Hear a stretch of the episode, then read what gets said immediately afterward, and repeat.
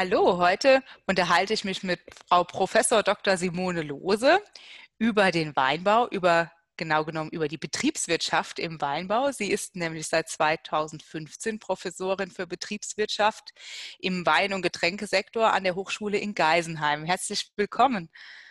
Vielen, vielen Dank für die Einladung, Frau Konrad. Ich freue mich sehr. Ja, ich finde es total spannend, was Sie so machen. Wenn man in Ihre Vita schaut, sieht man, Sie haben in, in der Weinstadt Kiel habilitiert. ja. aber, aber, tatsächlich kam ja wahrscheinlich auch der Bezug zum Wein irgendwo her. Ähm, kam das im Studium oder haben Sie sich schon immer für das Thema interessiert? Das ist eine lange Geschichte. Ähm, ich komme ja aus der Dresdner Ecke und ähm, bin auch, also meine Vita ist da wirklich auch durch die, durch die Wende geprägt worden. Ich war auf einer naturwissenschaftlichen Schule.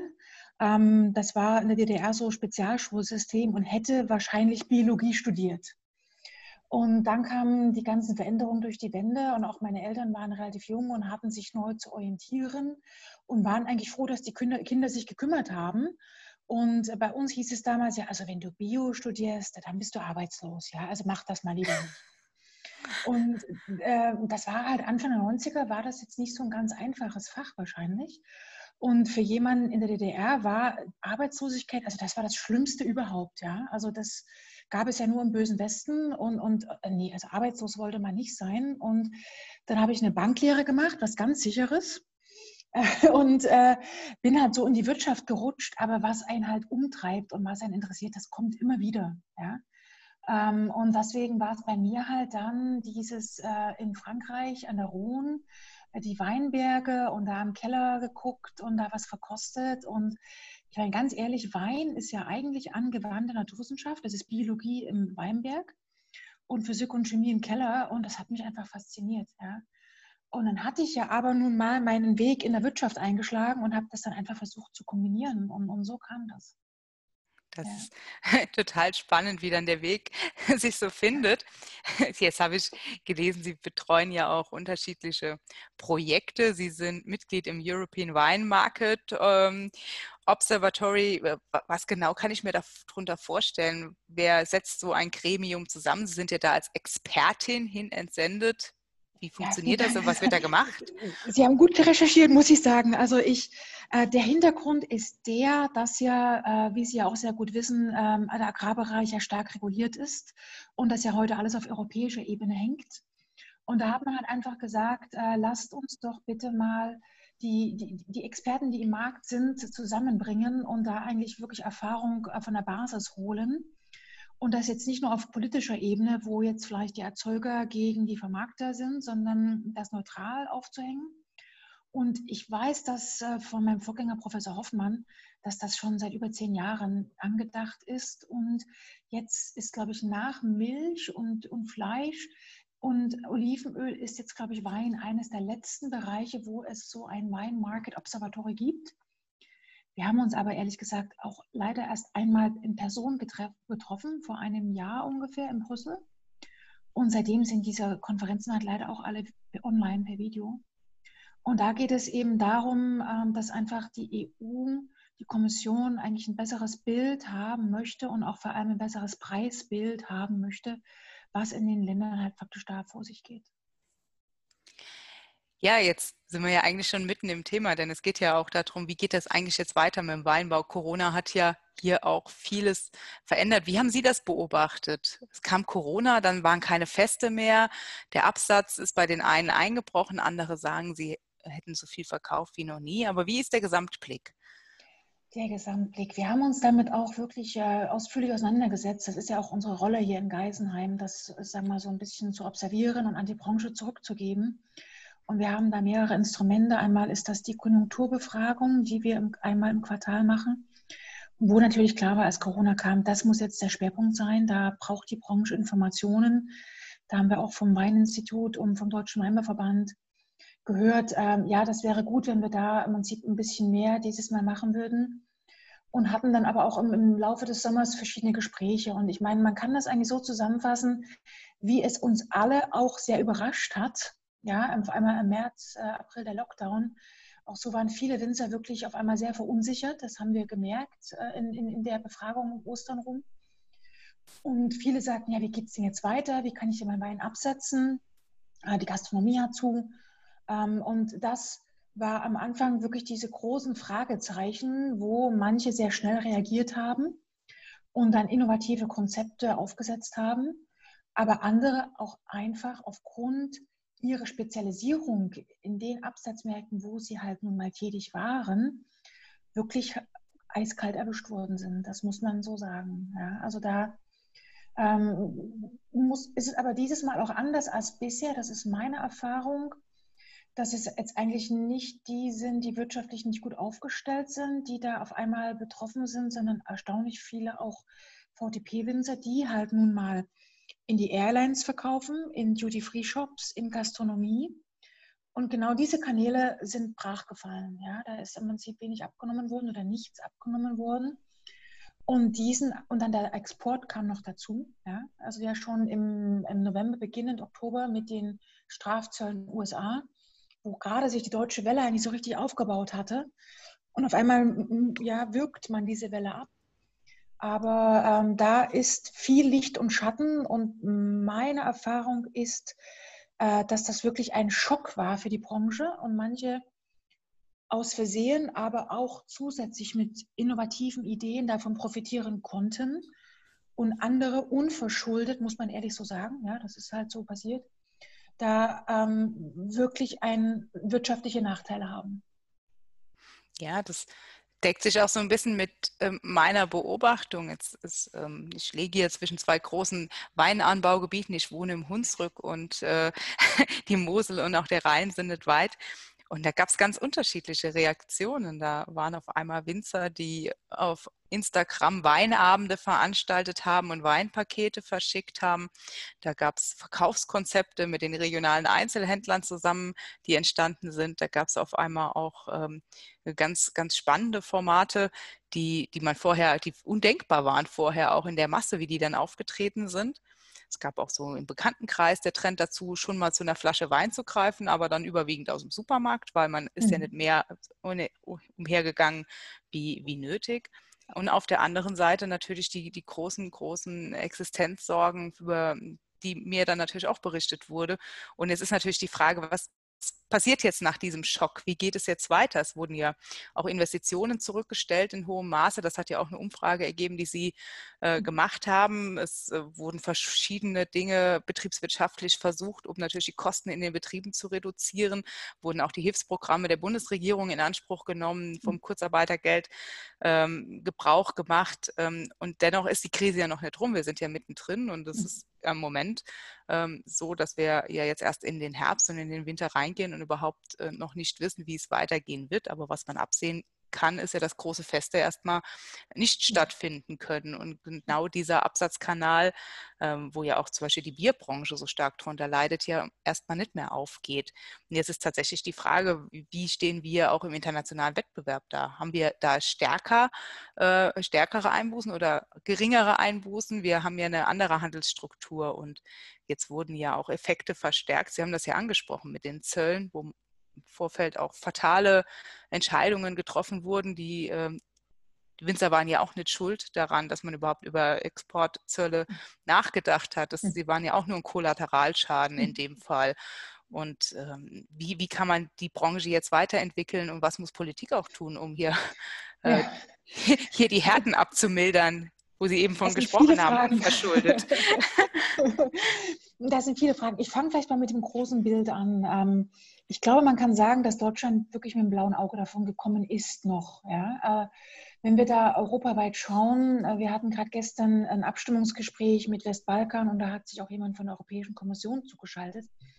Der hat halt gesagt, also der von Franz Trapen, ähm, ja, es, gibt, es gab ja dann im Juli sofort auch Hilfsprogramme, ja, mit äh, Krisendestillation oder, oder Krisenlagerung, Einlagerung, einfach um Menge zum Markt, vom Markt zu nehmen. Und das betraf natürlich vor allem die großen Länder Italien, Frankreich und Spanien, die historisch gesehen eine sehr starke Weintrinkerbasis hatten. Also das hat man historisch in den Ländern konsumiert. Und da ist der Weinkonsum in den letzten Jahrzehnten so stark zurückgegangen, dass diese Länder man sieht, extrem stark vom Export abhängig sind. Also das, das muss man ganz klar so hervorheben. Export natürlich auch innerhalb von Europa. Ähm, ich meine, Deutschland hat ja ungefähr 40 Prozent eigenen Wein und 60 Prozent wird ja importiert. Davon natürlich von der Menge her ist das wieder Italien, Frankreich, Spanien sind die drei großen. Aber auch da war natürlich der Export in Asien war sehr stark gestiegen, der Export in Amerika. Und da gab es ja auch große Absatzrückgänge in Gastronomie und anderen Bereichen, sodass in den Ländern einfach sehr viel Wein übrig geblieben ist, nicht exportiert wurde. Und das sind Mengen, das ist mir gestern gesagt worden, das sind schon in diesem Jahr neun bis zehn Millionen Hektoliter. Das ist so viel wie eine deutsche Weinernte. Ja, also ein ganzes Jahr in Deutschland produziert hat man jetzt in diesem Jahr schon europäischen Markt runtergenommen, um die, die Last in den südlichen Ländern etwas zu reduzieren. Und da ist es einfach, warum ist Deutschland da besser weggekommen? Das liegt einfach an unserem deutschen Heimatmarkt. Ja, wir haben halt ähm, diese 30 Millionen Weintrinker vor der Haustür, die auch jetzt ähm, in Corona vielleicht nicht mehr getrunken haben, aber eben ihr Trinken weiter fortgesetzt haben, nur an anderen Stellen. Und äh, das ist ja das Verrückte, wenn man da sich Zahlen anschaut, die das DWI oder andere melden. Ja, der Weinkonsum ist um 6 oder 12 Prozent gestiegen. Ja, da, wo man ihn misst. Ja, also vor allem im, im Lebensmitteleinzelhandel, während man halt den Rückgang in der Gastronomie und bei den Festen und bei den Straußwirtschaften eben leider statistisch nicht erfasst und deswegen nicht weiß, wie viel da eigentlich fehlt. Ja. Aber äh, das ist auch was in den Gesprächen, ich kann mich erinnern, ein Gespräch im Sommer in Portugal, da kam halt sofort die Frage auf, wie können wir Portugiesen auf den deutschen Markt direkt kommen? Da sitzen unsere Kunden, aber die Absatzmittler funktionieren gerade nicht richtig. Ja, der, der Fachhandel hat Probleme und verringerte Öffnungszeiten, die Leute kommen nicht in die Stadt und so weiter. Also die waren auch daran interessiert, mit den Deutschen näher in Kontakt zu kommen. Und diesen Vorteil hat einfach der deutsche Winzer. Und da muss man aber auch wieder sagen, ähm, es hat im Großen und Ganzen haben davon diejenigen profitiert, die den Lebensmitteleinzelhandel bedienen. Das ist ganz klar zu sagen. Ähm, aber auch in den, in den Winzern selber, das haben wir auch von Warenwirtschaftsanbietern gehört, die ja relativ gut sehen, wie die Umsätze sich entwickeln von ihren Betrieben. Die haben uns gesagt, so eine Veränderung innerhalb der Rangreihenfolge haben sie noch nie gesehen. Das heißt, mittlere Betriebe wurden auf einmal sehr groß, sind gewachsen, weil sie halt über innovative Direktvermarktung ihre Kunden ansprechen konnten und das auch dazu in der Lage waren, ähm, während andere größere Betriebe, die eben sehr breit aufgestellt sind, man es denen sehr stark anmerkt, wenn eben Fachhandel und Gastronomie wegbricht. Und da hört man teilweise in, intern schon Wehklagen in der Branche. Ich glaube jetzt nicht, dass es, ähm, also ich, ja, wir haben jetzt ja im Juli nochmal gemessen und da war es nicht so, dass wahnsinnig viele vom Bankrott standen, muss ich jetzt ehrlich sagen. Das, das müssen wir jetzt noch weiter verfolgen. Und viele haben auch gesagt, ja, zum Glück, der Lockdown ist vorbei. Äh, wir können jetzt wieder draußen was anbieten. Ja, also hier im Rheingau, die, die Weinstände sind voll. Die Leute halten draußen Abstand. Aber die große Frage ist, was passiert im Herbst? Wenn jetzt ah, wenn die Temperaturen sinken und wenn es kühler wird draußen und wie geht es dann äh, weiter? Gehen die Leute dann weiter in die Gastwirtschaften und sind bereit dazu, die ähm, Einschränkungen auch in Kauf zu nehmen, die die Corona-Auflagen mit sich bringen? Oder bleiben sie dann mehr zu Hause? Ne? Das ist ja die große Unbekannte im Moment, die, die keiner kennt. Und ähm, ja, die, die Weinwirtschaft, ich erlebe das auch so, ähm, auch in, in, Gesprächen und das zeigen auch die Zahlen, ist ein Stück weit resilienter. Ne? Ist ja auch ein Eigenkapitalstock in den Betrieben da, die ein Stück weit Krise vertragen, die auch einen Schock mal eine Zeit lang wegstecken können. Aber mhm. es muss ja Perspektiven geben und ähm, mich hat wirklich überrascht, wie schnell auf einmal Innovationen dann auch möglich sind. das hätte wahrscheinlich äh, geht es Ihnen ähnlich, das hätte man im Januar ja noch nicht geglaubt, was auf einmal auf den Weg gebracht werden konnte, so in einem Jahr. Es haben auf einmal äh, Winzer einen Online-Shop, äh, die wahrscheinlich am Anfang des Jahres noch nicht mal vage darüber nachgedacht hatten. Und das wird ja auch angenommen. Aber ist das ein Trend, der so anhält? Ist das ein Trend, auf den jetzt die Weinwirtschaft auch setzen muss, äh, die Vermarktung zu optimieren, die Kommunikation mit dem Kunden zu optimieren? Absolut. Also das kann ich voll und ganz unterstreichen. Dass, da stimmen viele in der Branche überein, die bisher gesagt haben, naja, mit Online machst du ja nur deinem Absatz mittler Konkurrenz, äh, also deinem Fachhändler oder anderen, die aber jetzt auch sagen, ja, die Corona-Krise hat endgültig dem Wein-Online-Verkauf den Durchbruch verschaffen. Und äh, wenn du dich gescheit anstellst und mit deinem Fachhändler die Preise abstimmst, so dass jeder leben kann und du die nicht unterbietest, dann wird online auch Bestand haben. Da muss man aber auch ganz klar sagen, das war sehr interessant in einem Gespräch mit Dirk Wirz, das wir im Juni geführt haben. Vermarktung ist halt echt eine harte Aufgabe. Ja, nicht jeder ist zur Vermarktung geboren.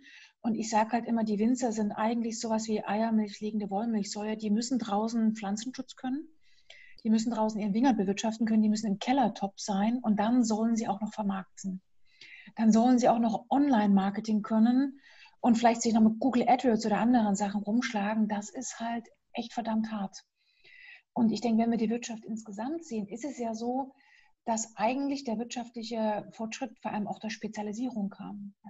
Ich kann nicht gleichzeitig ähm, up-to-date bleiben mit der neuesten Pflanzenschutzordnung und mit der neuesten Düngeverordnung. Und dann soll ich auch noch mich mit den neuesten Vermarktungstrends und wie man mein Online äh, best optimieren kann. Das schafft man in 24 Stunden nicht. Ja? Und ich denke, da gab es natürlich Winzer, denen das näher liegt, die von sich aus online affin sind und die das vielleicht schon vorher gemacht haben. Und äh, dann gibt es halt welche, für die das eine sehr große Ferne hat. Und äh, das ist natürlich dann auch sehr schwer, denen das danach aufzubürden. Ja. Und da gab es auch innovative Ideen. Also der Dirk Wirtz sagt halt, ja, eigentlich wäre jetzt der Zeitpunkt, sich zusammenzuschließen zu einer deutschen Winzerplattform, die den Winzern gehört und die nicht halt jemand in der Mitte noch gehört. Man muss halt ganz ehrlich sagen, Online-Marketing, das ist, da braucht man echt Wissen und das ist auch ein innovativer Bereich, der sich sehr schnell weiterentwickelt. Und da haben aber auch die großen Online-Händler dieses Jahr massiv gewonnen. Ja, das muss man ehrlich sagen. Also die Avescos, äh, die Lobenbergsweine, die Campus dieser Welt, das war für die ein Festjahr. Und die wissen aber auch, wie man es macht. Und die haben natürlich auch große Datenbasen. Und auf Dauer kommt man dann nur weiter, wenn man seine Datenbasis, seine Adressdatenbank immer wieder, wieder erweitert, weil halt Kunden rausfallen. Und man die regelmäßig daran erinnert, dass es einen gibt und ich sage mal, die Kunden bei Laune hält. Das verändert ja dann auch das Berufsbild vom klassischen Winzer, der sich irgendwann mal im Weinberg äh, hauptsächlich gesehen hat. Das verändert das ja radikal. Und das ist eigentlich so eine analoge Entwicklung auch zur Landwirtschaft, die man ja schon vor Jahren ähm, eigentlich arbeitsteilig gestaltet hat. Ähm, wo man gesagt hat, ja, es soll sich jeder spezialisieren, auch in seinen Feldern. Man hat nicht nur den Ackerbau von der Tierhaltung getrennt, sondern auch die Verarbeitung der Produkte von der Produktion. Was ja genau zu dem Punkt führt, an dem wir heute stehen, dass die Kunden, die Verbraucher sagen, wir wollen das aber eigentlich alles wieder aus einer Hand haben.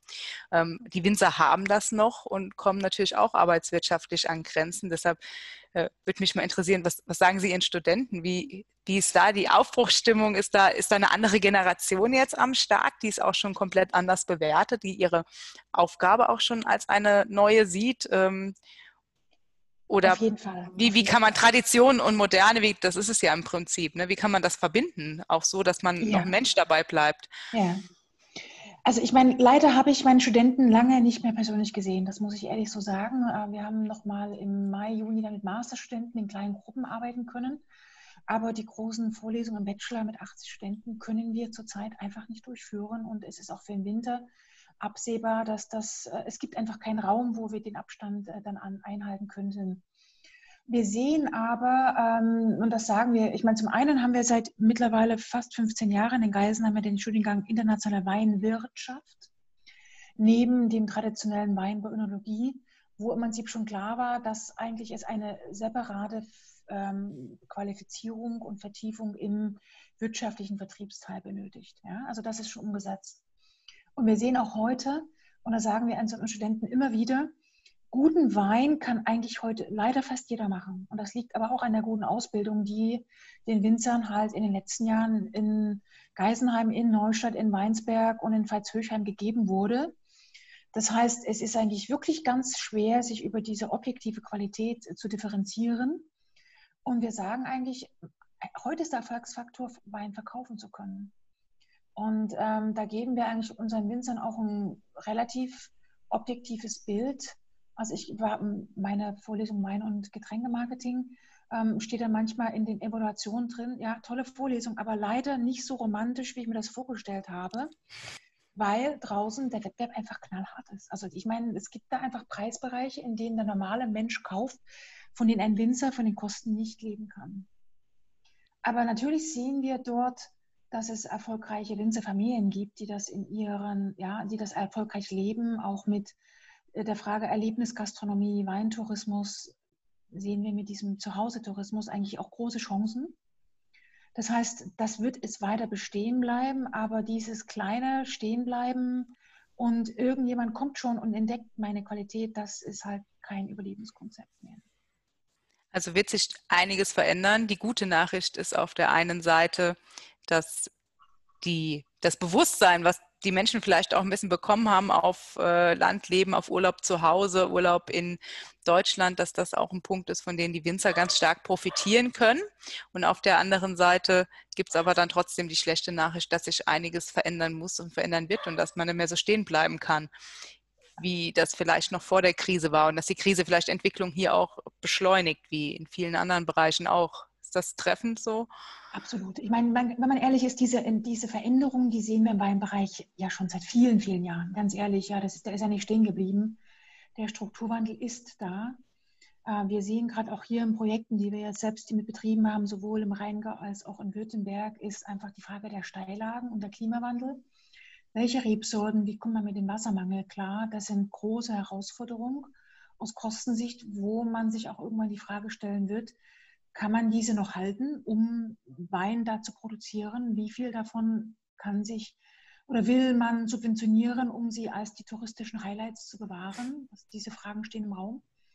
Und natürlich sehen wir aber auch wirklich erfolgreiche Konzepte, äh, von Winzern, die, die, die, coole Ideen haben, ja, über, über coole Online-Sachen, über coole ähm, ähm, verschiedene Vermarktungen, über sowohl den LEH, Lebensmitteleinzelhandel, als auch Fahrhandel, als auch Gastronomie.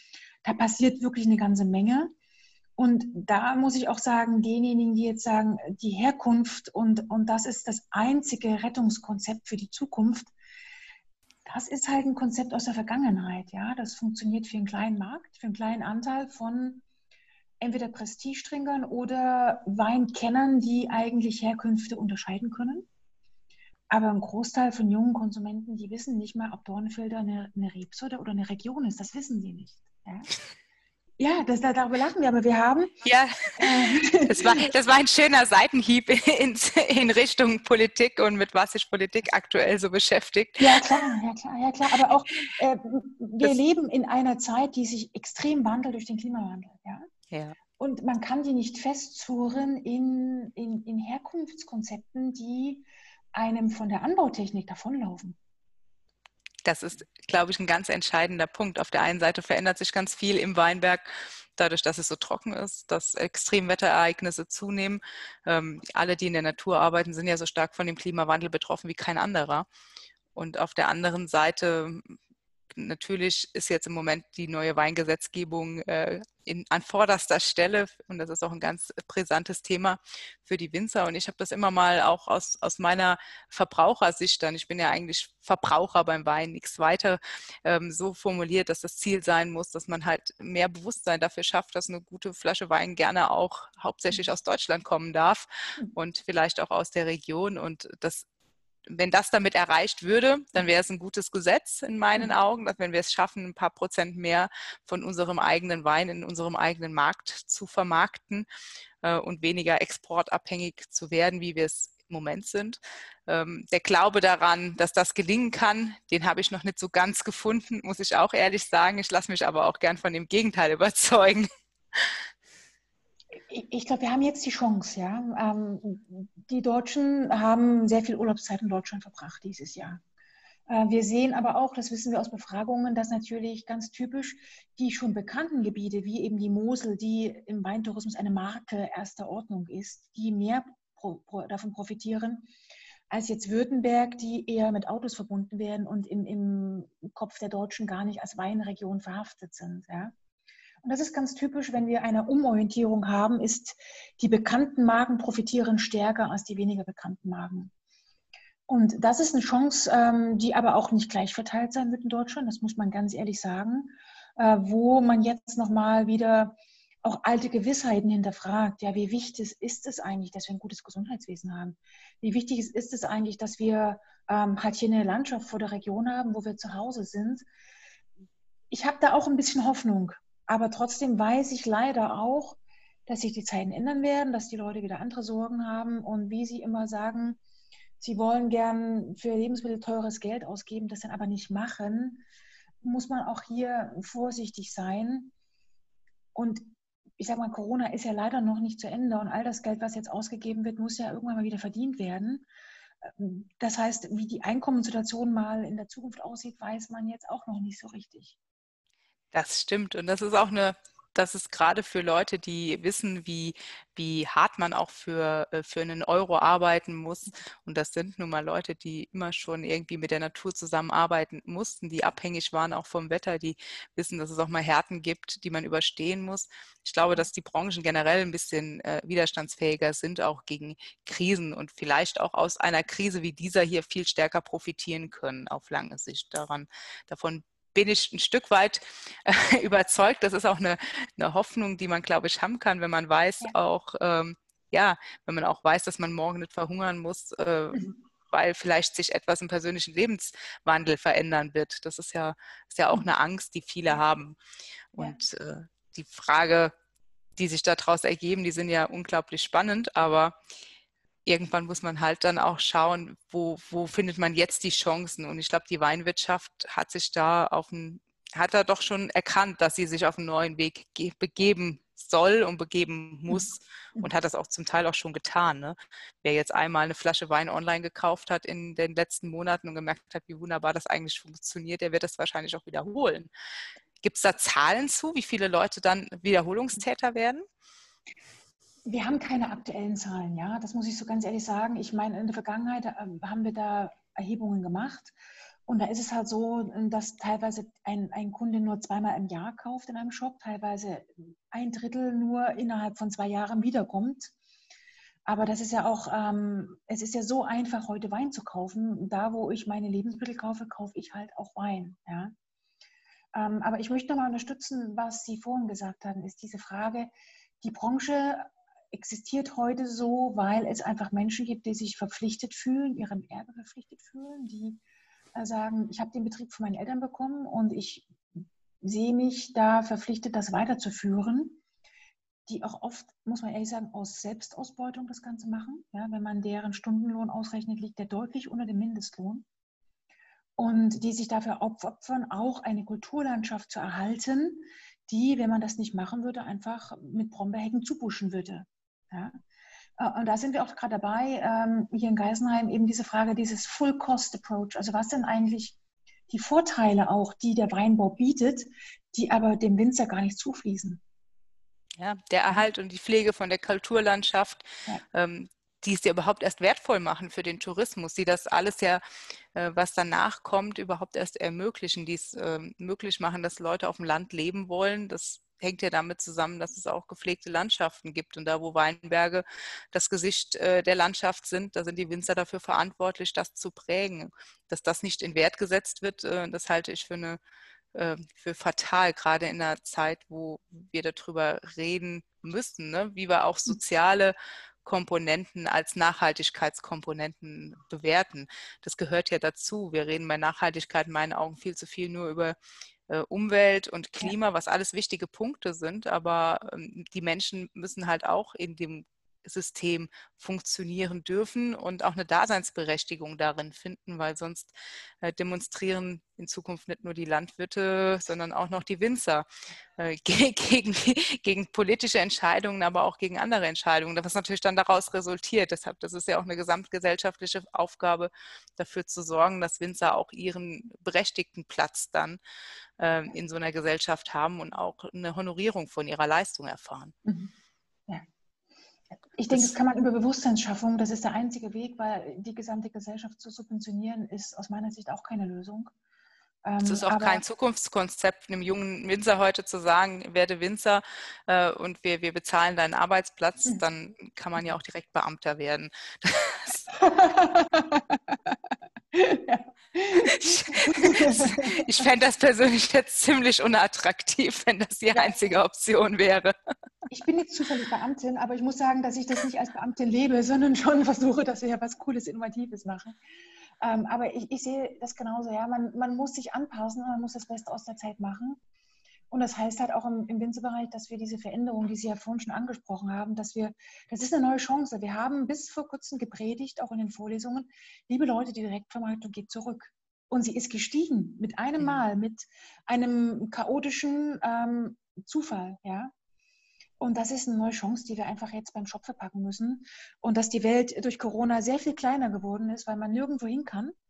Ähm, ich habe heute gerade früh ein Telefonat mit Australien gehabt. Ja, die Australier dürfen ihr Land nicht verlassen. Das kenne ich nur als Ossi. Ähm, ich durfte vorher auch nirgendwo hin. Äh, aber das ist, das ist einfach eine Möglichkeit, wieder diese Frage, was bietet Deutschland, was haben wir für deutsche Produkte, dass das wieder mehr in den Vordergrund kommt und dass das wünsche ich mir ganz ehrlich für die Branche. Das ist ein schönes Schlusswort. Es kommt, wie es kommt. Man muss das Beste draus machen. Wir können es ja nur bedingt ändern. Äh, Corona hat ja keiner von uns bestellt. Ähm, es ist aber jetzt da. Wir müssen halt lernen, das Beste draus zu machen. Ich danke Ihnen dafür, dass Sie sich heute so viel Zeit genommen haben, mit mir darüber zu sprechen, wie es weitergeht mit dem deutschen Weinbau. Es war ein super spannendes Gespräch. Und ich hoffe, dass unsere Zuhörer genauso viel Spaß beim Zuhören hatten wie wir bei dem Gespräch selbst. Vielen Dank, Frau Professor Lose. Ganz vielen Dank, Frau Konrad. Eine gute Zeit für Sie. Ihnen auch. Yay!